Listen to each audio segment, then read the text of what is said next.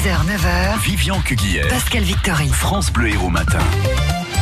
Dans l'actualité, une joggeuse agressée sexuellement dans le Gard, un projet de ferme photovoltaïque sur le plateau du Larzac qui fait polémique, et les petits déjeuners gratuits à l'école. Alors l'annonce date de plusieurs semaines, mais c'est aujourd'hui que le ministre de l'Éducation, Jean-Michel Blanquer, va présenter détailler officiellement ce dispositif. On sait qu'il va être testé dans plusieurs académies, dont notre académie des petits déjeuners, qui sont destinés aux enfants des quartiers défavorisés, Alexis Morel.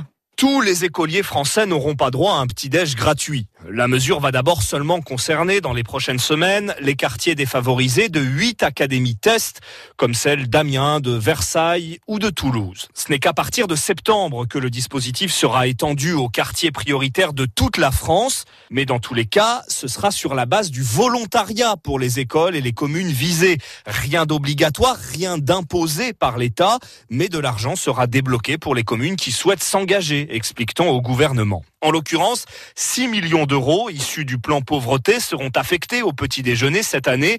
Jusqu'à 100 000 enfants pourraient en bénéficier en septembre selon les estimations ministérielles. Ces petits déjeuners devront être équilibrés et de qualité. Pas question de se limiter à un gâteau ou à une barre de céréales. Le petit déj gratuit, ce n'est pas complètement une nouveauté. Certaines écoles de région parisienne, dans l'Oise ou encore à Strasbourg le proposent déjà. Présentation donc du dispositif aujourd'hui par le ministre de l'Éducation.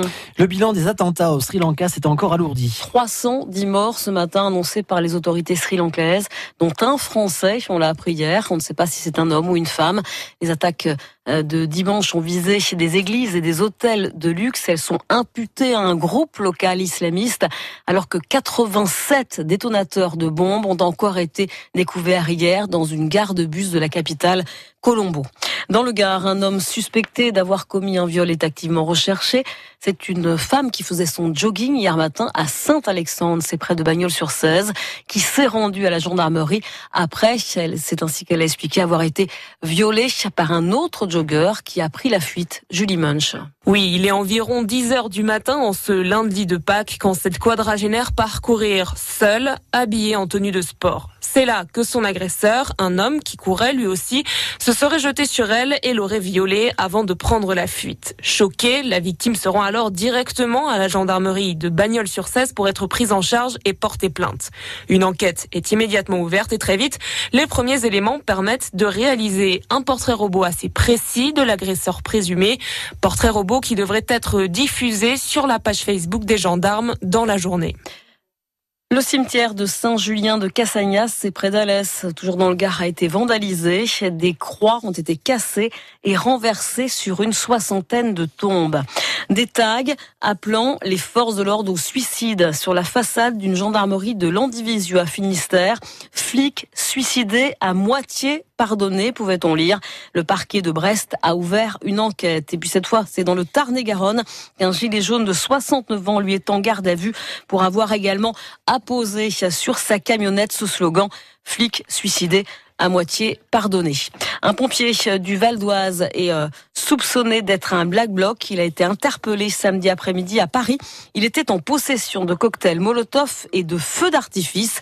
Sa hiérarchie a pris des mesures conservatoires, assure que si les faits sont confirmés, la sanction la plus lourde sera demandée auprès du Conseil de discipline.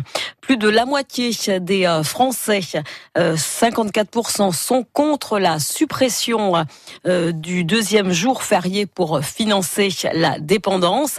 C'est en tout cas une proposition hein, qui a été faite hein, par la députée de La République en marche.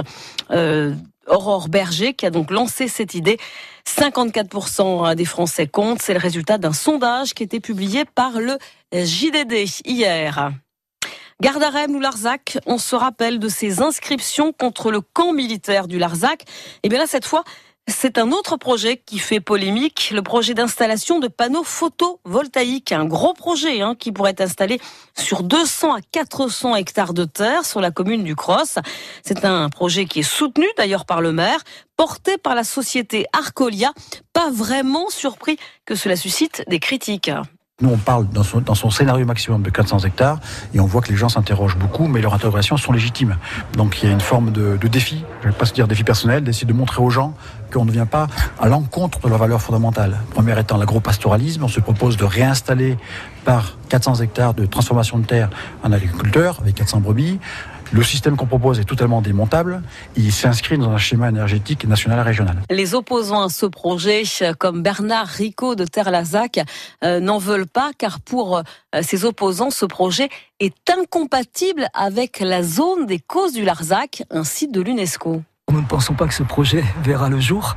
La population du Larzac est bien décidée à s'y opposer par tous les moyens pacifique, je préfère le préciser. Arcolia adapte son discours en permanence à tout ce que nous avançons comme argument contre ce projet. Et de toute façon, ce projet ne peut pas se faire dans un secteur protégé comme le Larzac. Sinon, ça voudrait dire que l'État et la région ont totalement failli quant à l'application des conventions internationales européennes sur Natura 2000 et sur l'UNESCO. Et c'est le thème du débat des jouteurs de ce matin. Et je crois qu'on peut euh, s'exprimer déjà sur la page Facebook. Oui, avec euh, environ 60-40, 60%, oui, 40% non. Vous pouvez continuer à voter, évidemment. Les jouteurs, ce sera tout à l'heure à 8h10 sur France Bleu Héros. Oui, le dossier des jouteurs, ce ne sera pas sur euh, le dossier du photovoltaïque, mais j'étais déjà passé à la page d'après. Ah. On va parler effectivement de la création, du projet de création du nouveau stade de foot Louis-Nicolas à Montpellier entre Odyssée et la nouvelle gare sud de France avec cette demande hein, d'associations qui réclament au maire de Montpellier un débat sur la place publique, un RIC, un référendum. Et c'est donc ce sujet-là qui fait euh, thème euh, ce matin et qui sera le thème du débat euh, des jouteurs. Les Jeux Olympiques de Paris à la télé, en clair, et c'est gratuit. France Télé a obtenu les droits de diffusion des JO de 2024. Et on rappelle les rendez-vous sportifs importants pour nos équipes aujourd'hui.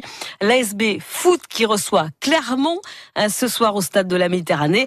Les basketteuses de l'AT qui jouent leur place pour les demi-finales contre Mont-de-Marsan et les volleyeurs Montpellier qui reçoivent Chaumont en quart de finale retour du championnat.